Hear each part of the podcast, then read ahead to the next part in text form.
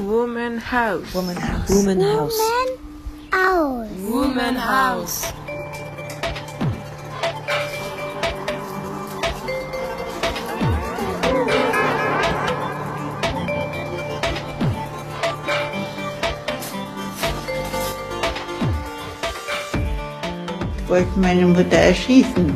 Ils ont menacé de tuer ma mère, alors que moi j'étais cachée dans le grenier.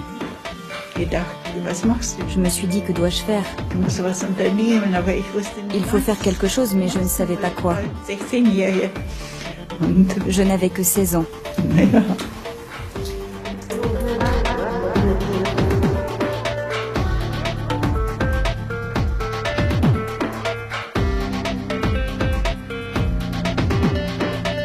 Women House, Charlotte de Castelnau-l'Étoile, épisode 2. Une femme à Berlin, journal, 20 avril, 22 juin 1945. Ce journal intime a été consigné entre avril et juin 1945 dans des cahiers d'écoliers au crayon. C'est une jeune femme, une journaliste d'expérience, qui remplit ses notes, sans doute dans le sentiment de vivre un moment historique la chute de Berlin, la fin du Troisième Reich, et, pour, dit-elle, garder sa santé mentale. Le texte est resté anonyme et a été publié une première fois en 1954 aux États-Unis.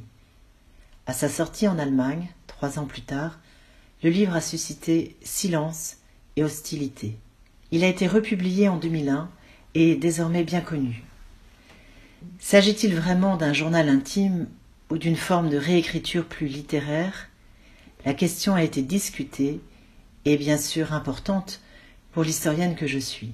Le fait que l'auteur ait voulu rester une voix anonyme est aussi intéressant, comme si son témoignage individuel valait pour toutes les femmes de Berlin. Au-delà de ces questions, le texte est magnifique.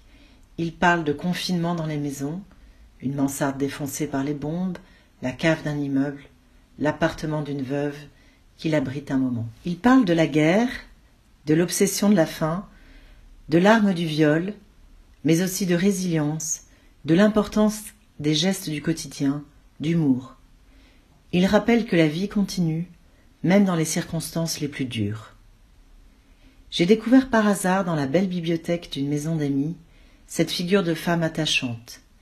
Elle m'a fait penser à des femmes d'autres époques et d'autres lieux qui ont su faire face à l'adversité avec cette même force. Le texte entre en résonance avec la période actuelle, toute proportion gardée. Car dans ce cas, il s'agit vraiment de la guerre. J'ai choisi de lire des extraits de trois journées. Le 20 avril, qui marque l'arrivée de la guerre à Berlin, le 27 avril, où la jeune femme se fait violer à deux reprises par des soldats russes, le 31 mai, qui marque un lent retour à la vie normale.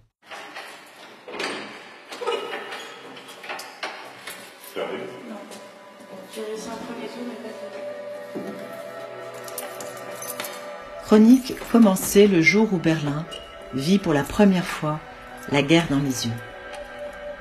Vendredi 20 avril 1945. Oui, c'est bien la guerre qui déferle sur Berlin. Hier encore, ce n'était qu'un grondement lointain. Aujourd'hui, c'est un roulement continu. On respire les détonations. L'oreille est assourdie. L'ouïe ne perçoit plus que le feu des gros calibres. Plus moyen de s'orienter. Nous vivons dans un cercle de canons d'armes braqués sur nous, et ils se resserrent d'heure en heure. Plus personne ne prononce le mot russe, il reste coincé dans la gorge. Me revoici dans mon trois pièces, sous les toits. Ce n'est pas vraiment mon chez-moi, je n'en ai plus. La pièce meublée que les bombes m'ont arrachée n'était pas non plus mon chez-moi. Ce qui n'empêche que tout au long des six mois que j'y ai vécu, je l'ai empli de mon air vital, de mes livres, de mes cadres et des centaines de petits objets que l'on accumule autour de soi. Mon étoile de mer qui date du dernier été passé dans la paix sur l'île de Norderney. Le kilim que Garda m'avait rapporté de Perse, le réveil matin tout cabossé, des photos, de vieilles lettres, la cithare, mes pièces de monnaie provenant de douze pays différents, le tricot entamé, tous ces souvenirs, tout le chaleureux bric-à-brac de tant d'années de vie. Maintenant que tout est parti et qu'il ne me reste plus qu'une valise de vieilles frusques, je me sens nue et légère. Parce que je n'ai plus rien, tout m'appartient. Comme cette mansarde qui m'est étrangère. À vrai dire, pas totalement étrangère. Le propriétaire des lieux est un ancien collègue à moi. Il m'y invitait souvent avant d'être appelé sous les drapeaux. Nous faisions du troc ensemble quand l'occasion se présentait.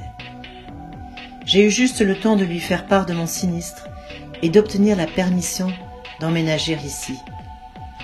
Les dernières nouvelles que j'ai eues de lui venaient de Vienne. Où peut-il être aujourd'hui? De toute façon, les mansardes sont peu demandées, et puis le toit fuit. Ici, je ne parviens pas à rester calme. Je trotte sans cesse d'une pièce à l'autre. J'ai fouillé systématiquement toutes les armoires et tous les tiroirs en quête de choses qui puissent m'être utiles. Malheureusement, quasi rien trouvé. Madame Weyers, qui faisait le ménage avant mon arrivée, m'a certainement devancé. Aujourd'hui, tout est à tout le monde. On n'a plus qu'un lien très lâche avec les objets et on ne fait plus guère de distinction entre ce qui est à soi ou aux autres. J'ai trouvé une lettre qui était restée coincée dans les interstices d'un tiroir. Elle était adressée au propriétaire. J'avais honte de la lire, mais je l'ai lue tout de même. Une lettre amoureuse, une lettre d'amour. Je l'ai évacuée avec l'eau du bain. Nous avons encore de l'eau la plupart du temps. Cœur, douleur, passion, pulsion, comme tous ces mots me sont devenus étrangers, comme ils viennent de loin. De toute évidence, une vie d'amour raffinée, de qualité, présuppose des repas réguliers et en quantité suffisante. Au moment où j'écris ceci, mon centre de gravité, c'est mon ventre. Toute pensée, tout sentiment, souhait ou espoir passe d'abord par l'estomac.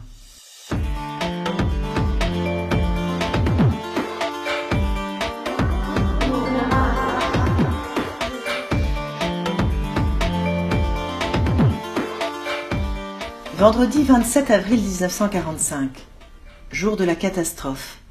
Raz-de-marée. Écrit le samedi matin. Je crie, je hurle. Derrière moi, j'entends claquer la lourde porte de la cave. Un des deux types agrippe mes poignets et me traîne à travers le couloir. Maintenant, c'est au tour de l'autre de me tirailler. En plus, il colle sa main à ma gorge, tant et si bien que je ne parviens plus à crier, que je m'abstiens de crier de peur d'être étranglé. Tous les deux s'emparent de moi, me jettent à terre. Quelque chose tombe de la poche de ma veste avec un bruit de cliquetis. Ce sont sans doute les clés de la maison, mon trousseau de clés.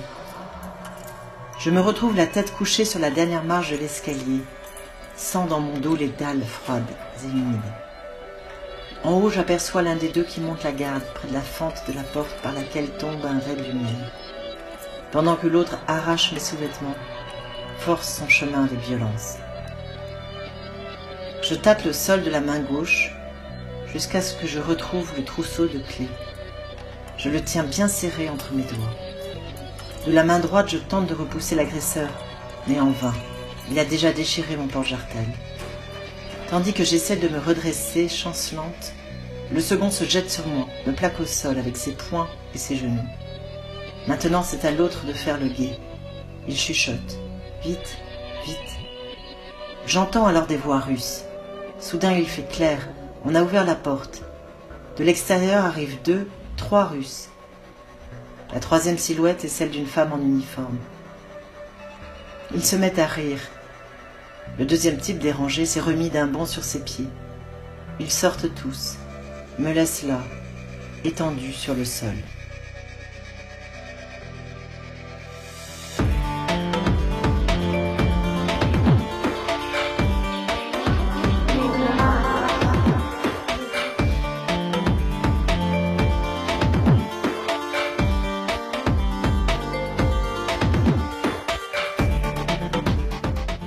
Le soir du 27 avril, dans l'appartement de la veuve où elle s'est réfugiée. J'ouvre prudemment la porte d'entrée. Comme la veuve est sortie, la porte n'est pas fermée à clé. Je tends l'oreille dans la cage d'escalier plongée dans le silence et l'obscurité totale. Rien, aucun bruit, aucune lumière, nulle part. Où la veuve a-t-elle pu aller? Au moment où je veux grimper l'escalier, un type qui me suivait sans bruit m'empoigne par derrière. Énorme patte, odeur de schnapps. Mon cœur s'emballe, bat la chamade. Je murmure, j'implore. Un seul, s'il vous plaît. S'il vous plaît, rien qu'un seul. Vous, si vous voulez, mais chassez les autres.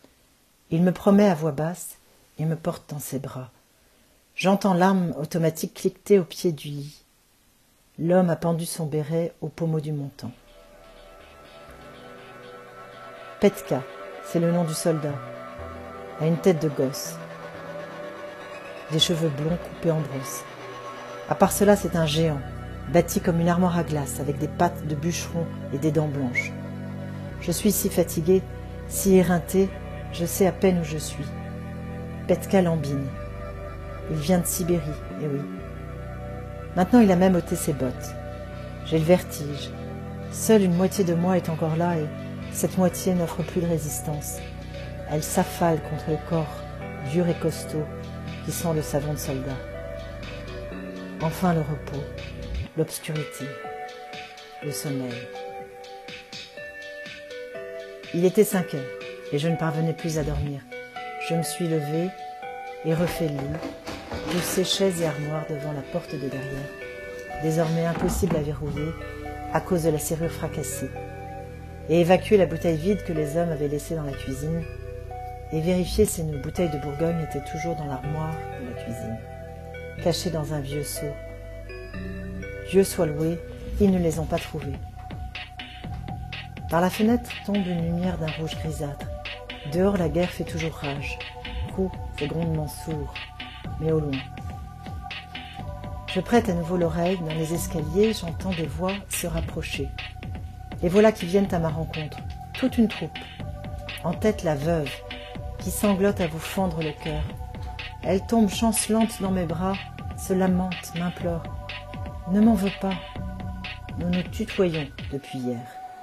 Autour d'elle, d'autres femmes sanglotent de concert. J'éclate de rire au milieu de tous ces pleurs. Eh bien quoi? Je suis vivante, non? Tout finit par s'oublier.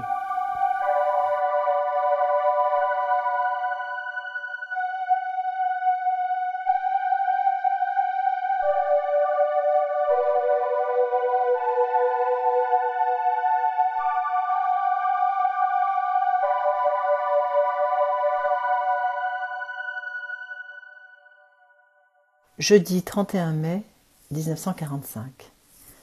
Aujourd'hui a débuté ma vie de solitude et de famine dans la mansarde. Je suis persuadée que si je me suis ruée sur la nourriture, comme je l'ai fait chez la veuve, c'était d'instinct, en prévision de ce qui allait suivre.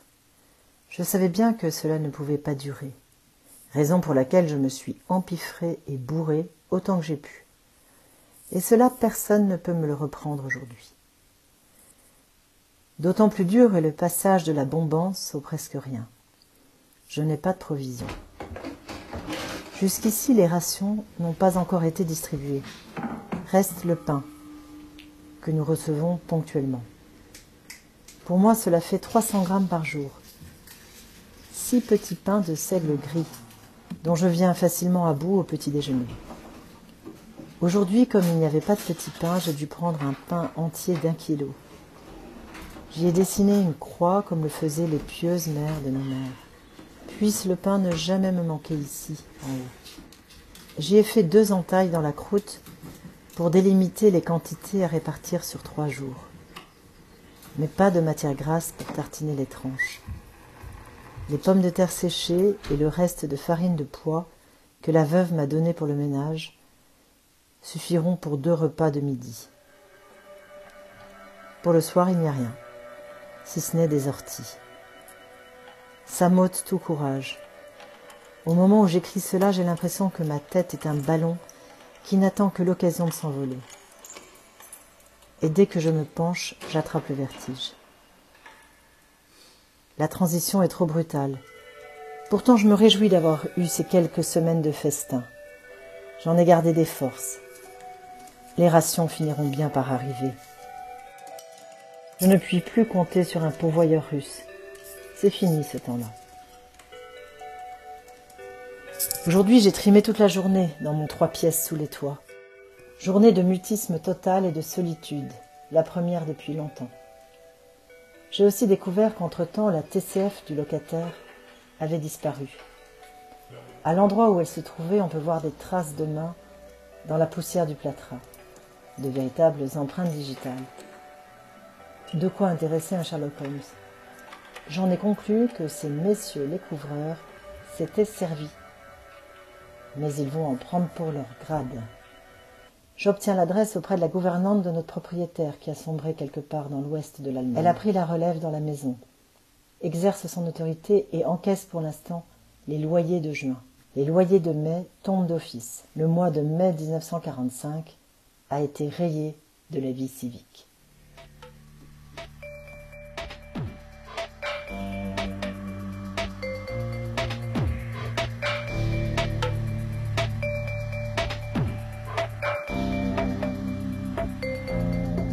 Finit par s'oublier.